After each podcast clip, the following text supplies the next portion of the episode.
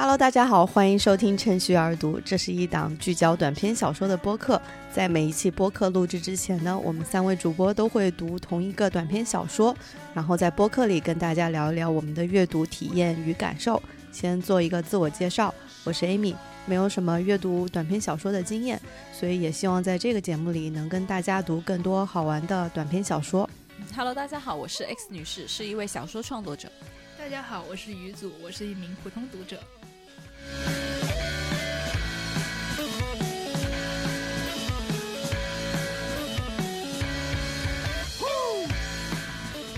啊，这是我们延后一个一个月的录音，因为大家都阳了，所以好像大家的嗓音也没有完全恢复，就请听众见谅。嗯，这个月我们一起读的是最近还蛮火的一本书，里面的同名短篇是智利作家本哈明·拉巴图特的《当我们不再理解世界》。这篇短篇小说是我们的一位听众推荐给我们的，然后所以对我们第一次有听众推荐，也欢迎大家以后多推荐短篇给我们一起读。是的，然后这篇短篇小说写的是量子力学的理论发展史，他着重写了海森堡。德布罗意和薛定谔这三个人物，他是一个有一点科学史感觉的那种短片，呃，也不算短片了，就一篇小说吧。嗯，就想请大家分享一下，就是读完之后有什么最初的感受吗？嗯，这篇小说。呃，第一次读的时候，觉得很像那种科普的呃小故事，就是读着读着有点怀疑，哎，这个是虚构的吗？因为它里面讲到一些好像很厉害的科学家，他也讲很多这种科学研究的过程啊，一些理论，所以就有这样的一种错觉，就感觉不太像一篇虚构作品。对对，有点或者是那种半虚构，就比如说有些你知道有些呃纪实的呃文章，它会写成很有很抒情，然后很有情节，但实际上它是基于一个真实的故事的这样子作品。嗯，而且我觉得他这篇文章，他其实把那几个人，就那几个涉及到科学家海森堡啊、薛定谔这些的，嗯，其实都有把他们就是分别的去在一个。呃，单独的小板块或者是一个章节里面去刻画嘛，然后他们的故事都还是很完整的，然后也讲了就是他们在呃那个国际的科学会议上面是怎么样去互相这个 battle 的，嗯，所以就是其实读读下来就是故事什么的故事线这些的还是比较清晰的，对对对，但是我可能作为文科生的话，就是我的物理的那些知识不是特别的多，所以当中有很多嗯。涉及到的一些，比如说物理的理论，什么波函数啊，呃，波粒二象性啊这些的，我就会觉得有点。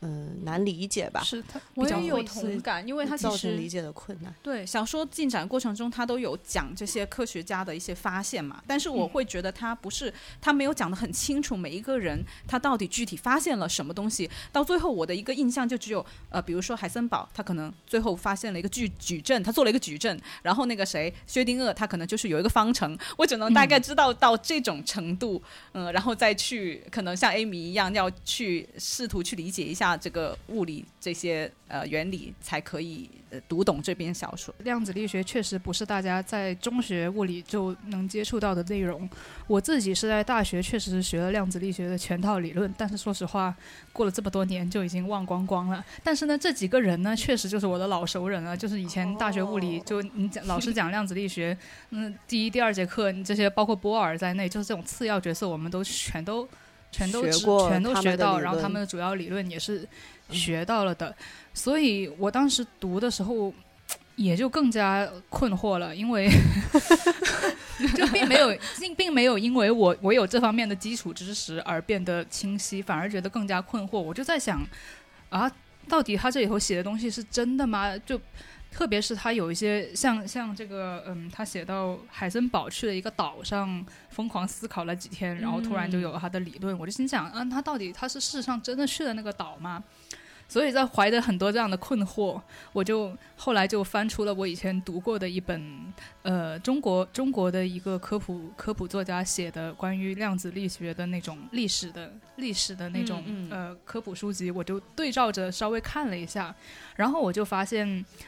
其实就比如说我刚刚说他去岛上这个，他确实是去了岛上，嗯，就是很多他的这种理论呢。哦，刚刚 X 女士说，就是说读到最后还是不清楚他们到底具体发现了什么理论。这个是因为，其实我觉得小说作家他在写这种事情的时候，他特地的做了模糊化的处理，他就是没有写清楚。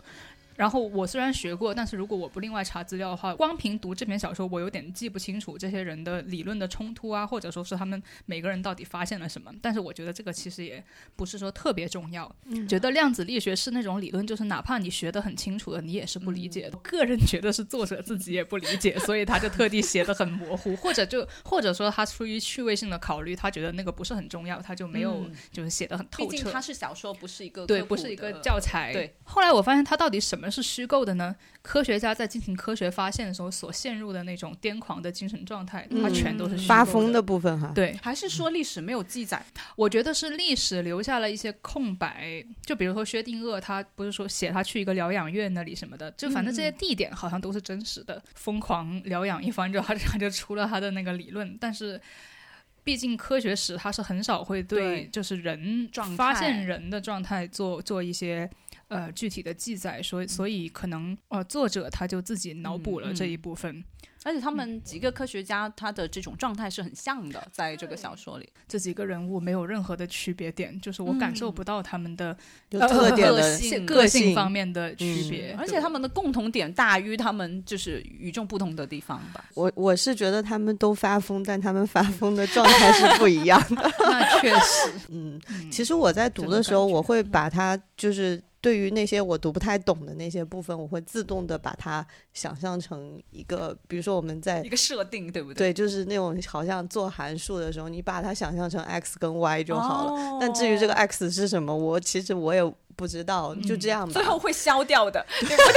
对？在方程里，它最后会消掉。反正就是代数的这种感觉，所以读下来的时候确实是会有这些困惑，但反正也不不太影响，就是最终去。呃，品味这篇小说，它它的内容吧。对，我觉得他这个小说，他因为他用了真实的科学家的名字和一些真实的他们的发现，所以呃，和真实的地点，对对对对对对，就是因为这样，让你会觉得第一次读的时候会怀疑他哪一些是虚构的。嗯嗯，是带给你这样的一种感觉，而且我觉得这样的写作其实也蛮冒险的，因为，呃，在一个虚构的作品里面，如果你大量的用这种真实的东西，会不会引起一些人的？呃，一些人的读的这种心理上面的反应，就如果有些人很尊敬这些科学家的话，他可能会不会读了之后，他认为你在呃通过虚构，但是有侮辱到某一位他可能很尊敬的科学家，那就我就会有这样的一个想象，不知道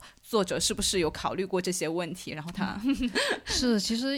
一特别是这一篇，因为我觉得他虚构的部分还蛮重口味的，嗯，对。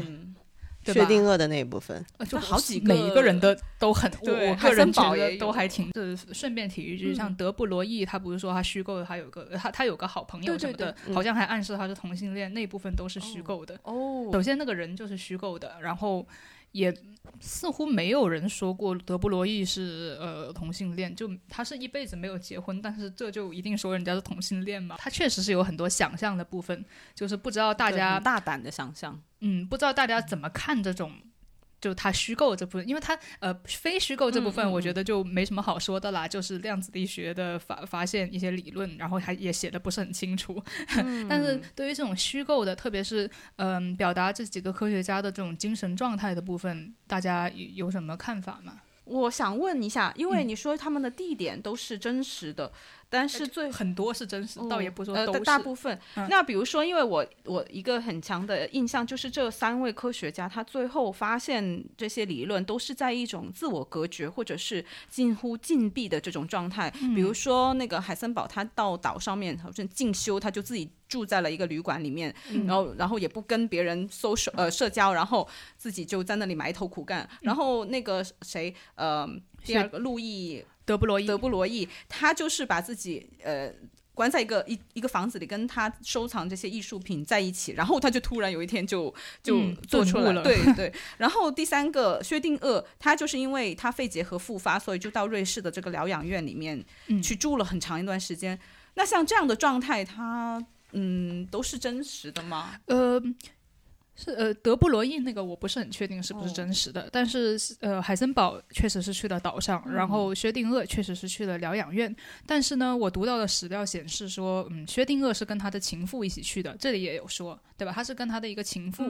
薛定谔这个他。跟情妇哦，对，他说他带他会带情人回来，对他带他，反正呃，我我忘了这小说里头到底有没有说，我印象中是有说，总之总之，薛定谔是带了一个情妇去，然后科学史料就说是他们俩也度过了很好的时光，然后薛定谔就在那个期间就产生了呃他的想法，我甚至读到的那本书还说科学界都要感谢那位情妇之类之类的，对，所以我我就觉得他虽然在疗养院，但是你能不能说他真的是与世隔绝，就也很难说，也是，不过。确实，他好像是有突出这种联系。嗯，而且他们都是患病，或者是说至少精神跟身体状态跟平常是不太一样的一种状态下，然后才能够搞出这些理论的研究。我我特别记得海森堡，他他写完他那个东西，写完那个矩阵之前是在发烧，发烧在幻觉。我觉得他的描写更像他着了魔，你知道吗？因为他当时读了歌德的一个诗还是什么东西，然后他就幻想那个诗里面那个人叫哈菲。哈菲兹，哈菲兹，他就幻想那个人，呃，站在他的床前，就是有这样的一些幻想，就如梦似幻的这种体验，我觉得很像着了魔一样。而且那种体验很多都还蛮 sexual 的。对对对，像包括你就说，就你还你之前还提过说，觉得像嗑了药一样。是的，这是能说的吗？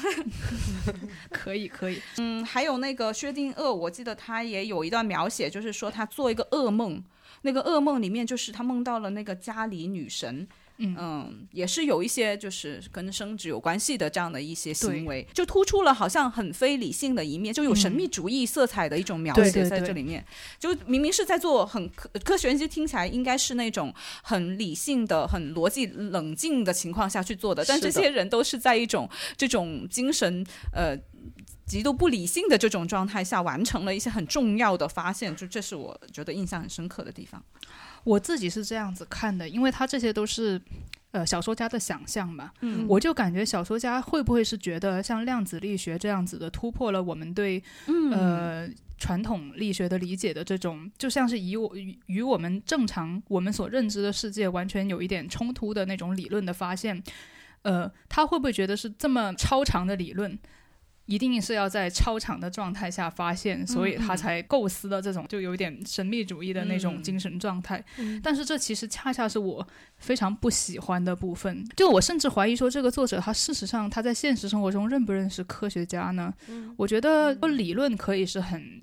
新锐或者是很惊世惊世骇俗的，但人其实经常只是正常的不能再正常的，就并不一定是说你的理论不同寻常，你发现的那个过程就一定是不同寻常的。而且我甚至觉得说，你一定要在清醒的那个精神状态下才能够进行那些那么复杂的矩阵矩阵运算，嗯，对吧？当然，我对那几个人的 精神状态，我事实上也是不了解，但是我就觉得不可能这么雷同吧，不可能每个人都大家都是在发疯，然后又在做那种奇。奇怪怪的梦，有给我有一种 stereotype 的那种不太好的感觉。是，而且那个谁，而且海森堡他他当时发现的那个过程都是说他是呃在跟随那个梦里面的逻辑，然后完全是在一个虚幻的状态下，就是感觉他都不是活在现实中的这种精神状态。当然了，关于梦与那个科学发现。反正也是有科学史上也是有这样的译文的，比如说那个苯环的发现，我也记得那个蛇啊，对，就是不是发现苯环的那个结构人，他就梦见了一个嗯蛇吞自己的那个。呃，尾巴，所以他就意识到，哦，本环它可以是一个闭环结构，不一定是要是非闭环或者线性的结构。嗯，怎么说呢？梦跟科学并不完全是相悖的，因为他这里对他们精神状态的渲染，我觉得首先其实比较重复。嗯，虽然他每个人发疯的方式都不太一样，但是我总体来说还是觉得非常的重复。嗯，读起来有点令人疲倦。嗯，不过我我理解这种发现，呃，虽然他不是在清醒的状态下去做的，但是他在确定二。跟这个院长的女儿的一段交流里面，好像就有提到他怎么解释这个事情。就是他的女儿，呃，那个院长的女儿，就是说他有些东有些东西谜题的解答，他是先得到了那个答案，然后他再去慢慢的推导，才能验证它。我感觉可能这些科学家在这种精神状态下面去做的突破，仅仅是凭直觉，可能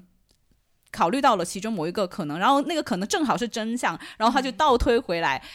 也许是这样的一种过程。你作为一个生活在就是牛顿经典力学的世界里头的人，你确实有时候学到量子力学的理论，就是很难想象。就是说，作者可能会想，这么难以想象的理论，到底一开始是怎么被人想到的呢？他就 设定出了这种癫对，狂。我觉得他可能是也想就是阐释的更加符合其他的人，就是对于这个事情的理解程度、理解能力。就如果他是在一个特别怎么说非常有逻辑的这样非常清醒的状态下，可能大家都会觉得这怎么可能产生这么厉害的理论呢？嗯而且小说也没意思了，感对、啊，觉好像缺乏戏剧平铺性直叙了。虽然我觉得现在是过分有戏剧性，我觉得他这种写法其实也代表了作者本身对科学或者是他对世界的一个看法。就是我觉得在他的认识里面，科学跟文学艺术是很多共通性的。包括你们说他怎么样去写这些科学家在一种癫狂的、近似癫狂的状态下去做这些发现，我看的时候就觉得很像对艺术啊做创作你。写小说，也许就是在这种癫狂的创呃状态下，你有一个很好的灵感，能够写出很好的作品。做艺术也是。那包括这个小说里他讲到的这个呃第第二位这个路易呃，德布罗德布罗意，他不是有一个战友嘛？然后他跟这个战友关系很好，尽管他们的兴趣明明是不一样的。他的战友喜欢这种原生艺术，也就是一些、呃非呃一些由社会边缘人物来创作的这些艺术作品。呃，他对这些艺术作品的热爱跟这个德布罗意对于科学的热爱其实是一致的，所以他们俩才能够成为很好的朋友。在这个作者的看法里面，其实做科学的方式可能跟这些东西的方式是类似的，所以他似乎、似乎是想在寻找这两者之间的联系。对的，对的。嗯这还是可以理解。不过我个人就不是特别喜欢，我就是觉得有一点陈词滥调，就有有一点既定印象。科学发现也是需要灵感的，但是这种灵感并不一定需要。嗯，有这么疯狂的那种表现，而且小说用了三个科学家的例子来写论重复这个东东西，就很强化他这样的一个感觉。嗯，哦，说到这个非理智小说里头，还提提到了一群跟科学家截然相反的群体，就是疯子，对对对社会边缘的人物。嗯，其中一个就是刚刚讲到的德布罗意德布罗意那个朋友，，对他朋友那些作他喜欢的那些作品，因为这些作品最后就成为了德布罗伊自己的收藏嘛，嗯所以就是说德布罗伊是认同这样一些由疯子啊这样的一些极端、呃边缘的人物边缘人来创造的东西，他认为它是有价值的。嗯呃，除了这个部分之外，其实我记得最后海森堡在一个小酒馆里面，他也遇到了一群就是不是很正常的人，嗯嗯然后他还有一个人跟他说了一大段很疯狂的话。嗯，那嗯他也是在这个晚上之后，好像受到了这个启发，包当然也可能是被人下药了，他他就进入了一种状态，然后他就又有了一个新的发现，就是嗯在这样的一个过程里，所以我觉得他用这些人好像是有某有某种含义在里面。就是非理智灵感跟科学发现之间的关系。感觉小说也有一点挑战权威的感觉，就是说，嗯既然他在肯定嗯这这些边缘人物的某一种价值，那么他其实就在挑战，就是说权威。比如说，你原生艺术的价值，呃，既然有有价值，那么为什么我们一直还那么尊崇那些就是学院派出来的这样的一些艺术作品？然后，如果回到这个小说里讲的一个故事，我觉得在有一个地方也有这样的，给我一种这样的感觉。你们还记得这个小说还提到了爱因斯坦吗？啊，就是爱因斯坦到最后都没有完全认同他们的理论，对对是吧？嗯反正有一个人他一直得不到别人的认同，然后是因为有一封信写给了。爱因斯坦，反正就爱因斯坦肯定了他这个之后，他的发现就突然之间被大家所理解。对，然后我就觉得这个其实也挺讽刺的，如果你仔细想的话。科学界也不能免俗，所以爱因斯坦就像是一个裁判一样，对吗？嗯，但最后他也被证实，他 他也他的理论也没有办法解释。应该说，爱因斯坦最初的那些理论，他是为量子力学的发展是，就是说埋下了基础。但是好像如果我没理解错的话，就是量子力学他们后来提出的那些理论，爱因斯坦没有办法很认同，他就觉得他不是说上帝不不抛骰子嘛，意思就是说。你这个世界怎么能够是这样不确定的呢？因为量子力学的那个理论意思就是说，你这个粒子它的速度跟它的位置总有一个东西是没法确定的。然后爱因斯坦就说，上帝不抛骰子，就是嗯他就觉得这个世界应该是确定的啊。说到这里，我对我自己的话没有什么信心，我好害怕我犯了什么科学错误。呃，根据小说它 没有根根据我对量子力学这个理论自己的印象，但是我是十年前上的大学，所以我要是说错了，还请大家海涵。读这个小说的时候，我有注意到他在每一个科学家的故事里面都穿插了很多战争的嗯，段落。没错，就是包括有一些科学家，他可能参与过一战，他在一战里面的一些经历和回忆，就都能看到战争在某种程度上影响了这些艺术家，就啊科学家科学家呃，这这这在某种程度上影响了这些科学家。对，然后这些影响这个是蛮值得聊的一个主题。对，比如说德布罗意，其实他参参加过一战嘛，然后薛定谔也参加过一战，但他们两个对一战的一个回忆和。经历是有点不一样的。就你看德布罗意的时候，一战对他的影响是很直接的，因为他他本来就比较害怕，就是胆子比较小嘛。然后，但薛定谔他其实一战本身进行过程中对他的影响是比较淡的，但是在一战结束之后，薛定谔的一个感觉就是觉得他好像有那个回响很很大，就是他说他熟悉的维也纳都没有就是那种国破家亡的那种而感觉而，且他一直在问这个战争结束了吗？他好像似乎这个战争没有带给他这种结束的感觉，嗯就好像永远那个影响都在。一战没多久就二战了。确实我，我觉得，呃，小说关于这个科学发现跟战争之间的主题呢，其实当你读了这本小说集的别的。别的作品之后，呃，你会注意到这个主题，因为他这个小说集里头的别的，呃，有一些写，比如说写那个哈勃，他也是这样子。哈勃他得了诺贝尔奖，是因为他发现了化肥，嗯，就解决了大家很多人的饥饿的问题，但是他同时也发明了第一个生化武器，就是氯气。在一战的战场上，呃，杀死了很多人。那么对待这样的一个科学家，我们怎么样评价他的那个成就，或者怎么样评价他的一生？然后哈勃本身也是夹杂在，就是他他在因为那个战争也颠沛流离，就是他写的这个战争中的科学家。我记得 Amy 之前也提到过这个主题，而且我我觉得哈，关于这个战争的主题，在这个海森堡，嗯，就是在小说的后半部分，就是。呃，海森堡在酒馆里头跟那个有点小像疯子的人的对话，也也是也提也很直接的提到了这个主题。这是在小说的第一百三十五页。嗯，那个人一直在跟海森堡聊天，然后就说就说什么他家呃叫什么上个月密西西比发大水死了五百个人，但他觉得真正恐怖的不是不是那些水面上浮起来的尸体，嗯，那些从骨头上脱落的皮肉，真正残忍的是我几乎在同一时间就听到了这些事情。我住在地球的另一边，就听说。呃，什么？我的舅舅舅妈没有被水冲走。就我读到这里的时候，好像就就觉得这个人，与其说是在控诉自然灾害，还不如在控诉因为科学的发展导致他可以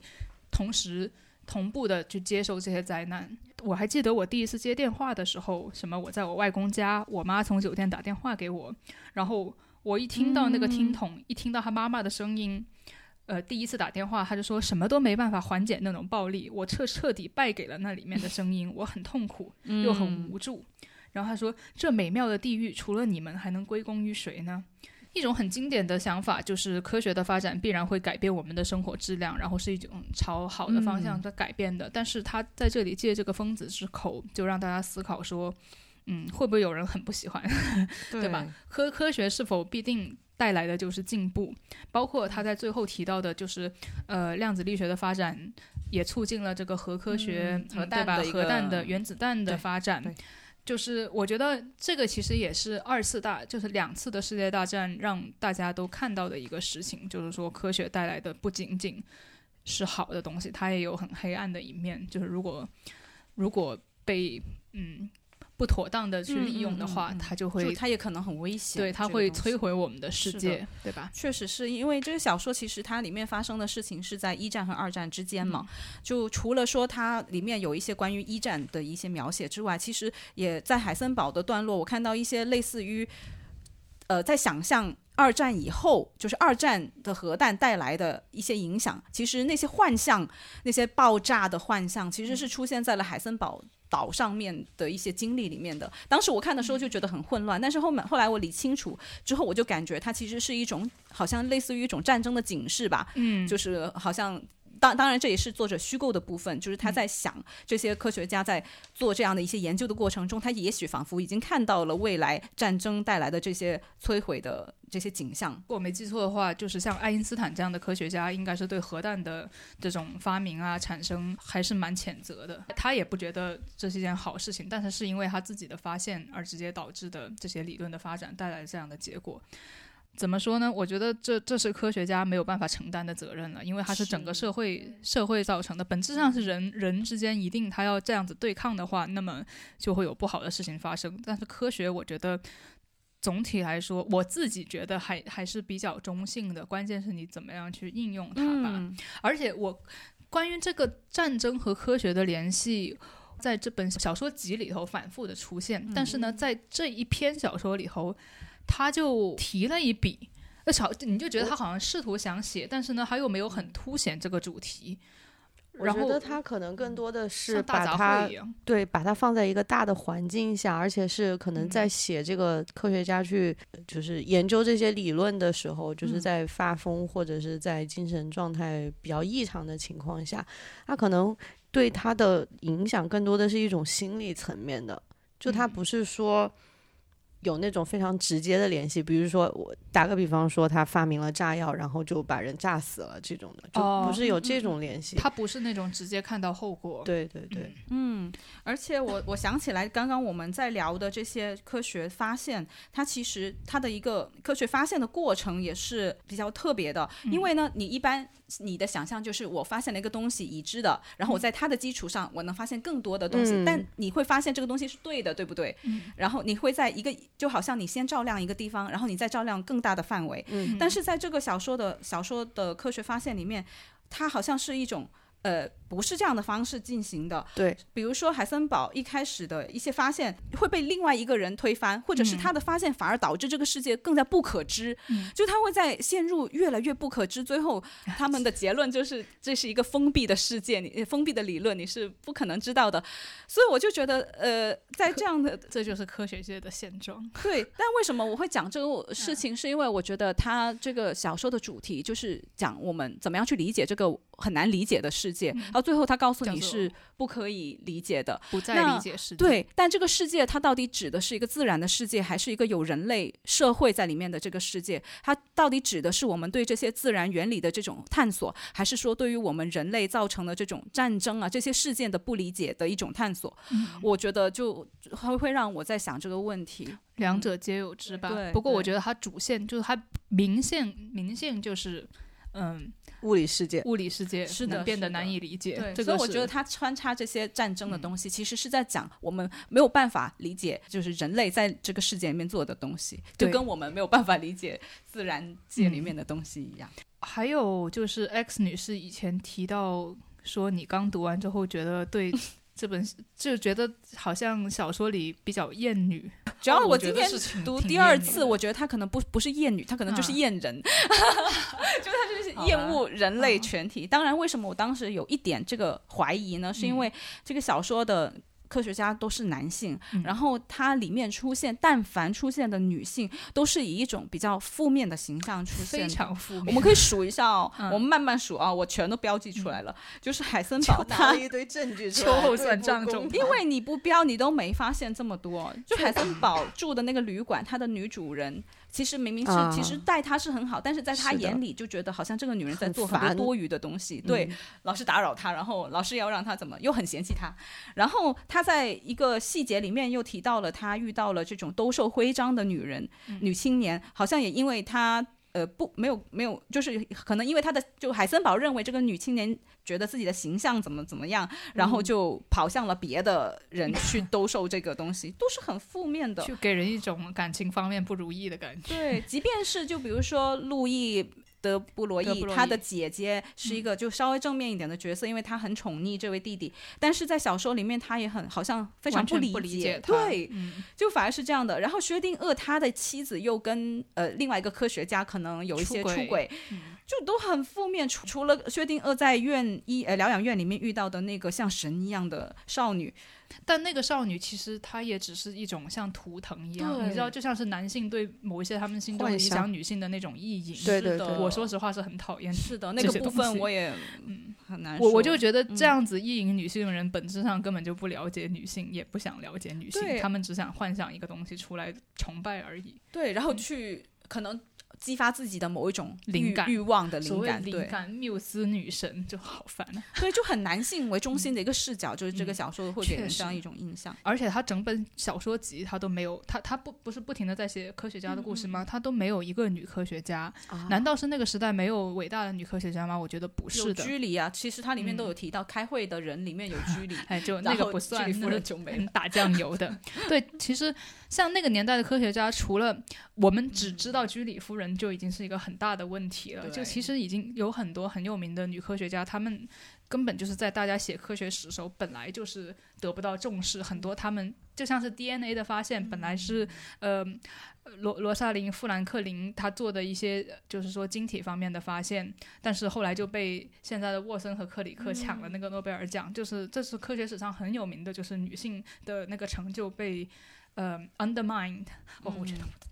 呃，对，被被低估、被低估的一个体现，所以我就觉得，作为一个，嗯，怎么说呢？我也不是说一定要写女性科学家，呃，没没有什么强制的性别 quota，但是我觉得它作为一个这两年才成熟的一个比较当代的一个短篇小说集，是不是？而且他又想写科学史，那我就觉得他其实他写的这些科学史已经被人写烂了。他里头小说集里头的每一个故事，其实我都呃略有耳闻，或者说是很熟悉。那我就觉得这种老故事，你为什么又要重新再写一遍？又不是说特别有新意吧？我个人的感觉，特别是像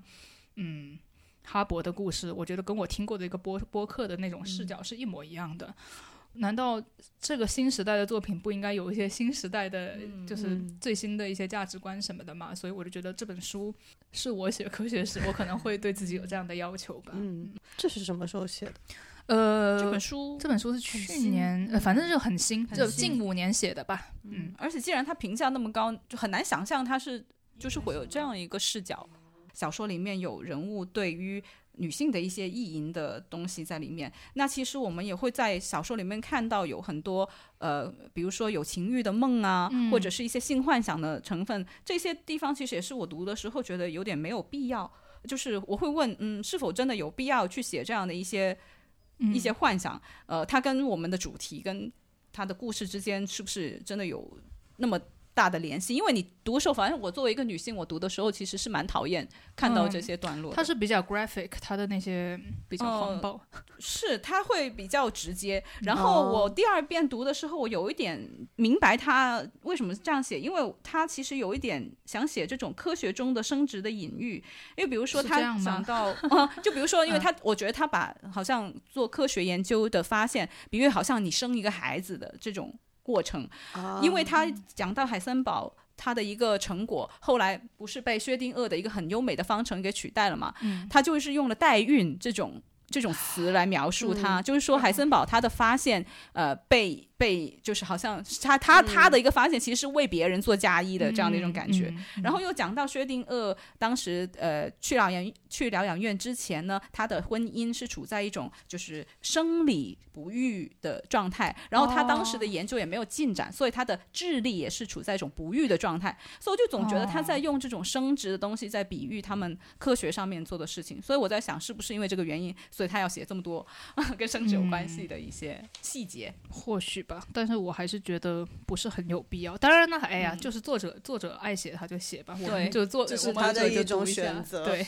Amy 读这些的时候有没有什么特别的感觉？我只是觉得，就是不知道为什么，就是从审美上来看，它不是一个让人觉得非常美的东西，嗯或者是它在审美上的这种价值体验不是特别的好吧？嗯，我我确实觉得他特特地幻想了一些有点恶心的东西。嗯就恶心好像是一个比较强烈的词，但是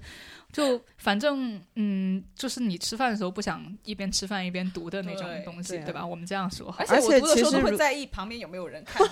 那有点夸张，但有一些段落真的是，主要是只要脸皮厚就可以了。而且因为写到这个薛定谔，他当时是四十多岁，对不对？嗯他跟这个他是幻想一个几岁十几哦岁的少女，猥亵少女。真的会就是你道德上会有一点刺激这个情节。这样子对薛定谔本人好像不是很公平，因为历史上好像是没有，据我所知，好像是没有这样子的情节，就他好像没有就是对少女的特殊热爱，但是这样子编排一段这样的情节在别人身上，我。真的公平吗？我就不知道这种文学创作这个尺度在哪里，。而且他用的是薛定谔的本名哦。其实他只要用一个谐音，都比这个好。就是如果是我，我就不会，我就不敢直接。王定谔，对啊，薛定谔后人看到应该会觉得还就是有，如果有人介意的话，应该会挺介意的吧。嗯，我我我，而且我觉得他的写写出来比较直接露骨的那些部分，就真的，如果你是喜欢读这些内容的嗯，也不，会觉得也不会觉得很好看，你嗯。甚至去可以去看更好的那种网络上的小黄文，嗯对吧？就是那种它其实就是在审美上真的没有给人带来很愉悦的感受。对，而且我觉得他反正就是这种这种部分，我都觉得还蛮不是说很融入整体的结构，嗯是的，是的，嗯对吧？我当时就觉得有没有必要嗯、这样写？然后还总写个三遍，就是三个人轮流写一次，就就是让人觉得心里疲倦。都着了同一个魔感。不过我觉得总的来说，这篇小说，我觉得反正他想探讨的就是这种嗯知识跟破坏性之间的这种紧密的联系，还有就是呃伟大的头脑跟疯狂之间的嗯这种关系。不知道伟大的发现是否我我怀疑是否必须。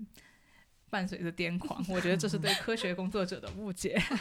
包括我们之前讨论的，就是说战争和破坏，其实我觉得他在探讨这些主题之后，他的插入也是有点突兀的，就有一种点题感，就是对对对大家看看我是要写对，大家嗯看看我要写这个东西了。特别是他写战争的时候，对对，就是我我觉得是强插进来的，我不是不是特别喜欢。我觉得这强个行升华。这个小说集里头的呃第一、第二篇小说会比就是这一篇要好看，哦完成度高一点吧。我觉得，反正他最初出版的时候，他不是叫这个名字，哦他是叫。什么什么的绿，就是他有另外一篇文章叫做什么可怖的绿或者什么，反正跟绿色有关的。呃，反正他是以小说里头的另外一篇为标题的。嗯这个应该是译出英文译文的时候担改的心不好卖什么的，就是就是哦对就改了。编辑帮他改的，嗯，呃，我们也差不多了，但是就想最后探讨一下，就是说这篇短篇小说从影子开始，第一章、第二章、第三章，对小说的结构，大家有没有什么特别的想法呢？因为哎，我有嗯，问对吧？X 女士好像之前提出过一些问题。因为我我我不明白她的一个编编排的顺序为什么会是这样的，因为它不是按时间，就不是按他们做研究谁先提出来某一个理论，嗯，呃，谁后后提出来新的理论这种顺序来写的，所以我第一次读觉得很混乱，直到是读到那个他最后有一个章节，他梳理了一下这些科学发现，我才明白它的一个真实的顺序。而小说它是先从冲突很激烈的这一幕开始，就是海森堡闯进去了薛定谔的一个报告上面，然后最后可能他又再一次回到了这个报告，可是小说又没有完结在这里，他又有了后面的新的发展，所以我就觉得这个时间的顺序为什么他会这样安排？不知道大家怎么看这个问题？我个人就觉得他好像凸显的就是薛定谔的理论跟海森堡理论之间的那种冲突冲突，就他有有意把这个。这也是我不太喜欢的地方，但是反正他也他他有意把这个量子力学的发现简化为两个人之间的那种冲突，就好像是那种一 v 一的感觉。嗯，呃，然后他是从这个冲突着手，他先引引子里头写了哦，我们冲这个存在这个冲突，然后就各自写了他们的研究过程研。究过程，像他那然后他还插入了德布罗意，那是因为德布罗意的那个理论呢，就是导致了相关吧，薛定谔的理论的发现。哦，呃，这是我个人的理解哈。哦呃，像前传一样。他这里也说了，就是说薛定谔是得是读到了德布罗意的理论，才激发了他对波函数的那些探索的欲望。但是事实上，在真实的历史里，大家都是互相灵感，因为除了德布罗意之外，还有狄拉克，还有波尔，就还还有很多人，他就。他就把这个简化成了两个人的冲突，对，但我事实上觉得是一群人，就是大家都在提不同的观点。那假如说他是以为呃海森堡跟薛定谔一 v 一为主的，嗯那我就会怀疑为什么他要在讲呃那个。德布罗意好像很散，就是嗯。如果从小说的结构的角度去看的话，确实有点，而且我觉得他的那个尾声也是太长。爱因斯坦那里他又想加一点关于战争的探探讨，他的野心挺大的，然后想塞很多东西进去，然后塞出来的结果就是有一点嗯冗长。我觉得他一开始去写那个小，去写他们在会议上的那个冲突，可能也是为了就是更好的去吸引那个呃听读者的这样的一个是戏剧化的感觉，对对对对对但是一个戏剧开头。他又不是很传统，他没有做到尽，就是他没有把这种激发戏剧高潮的这种感觉做的极致。因为这这篇小说是由我们一位听众朋友给我们推荐的，他是在我们读聊完特德·江的那一部没错，呃，尼生的故事，他为什么会在那一个小说里面，呃，听完那个小说的讨论之后，给我们推荐这个呢？啊，我我们真的要揣测听众的心 心理想法吗？呃，我是从那个地方想到，就是我是因为这个，所以我联想了一下，我们讨论那个尼生的故事的时候，我们有讲到这个，嗯、语言学家他是通过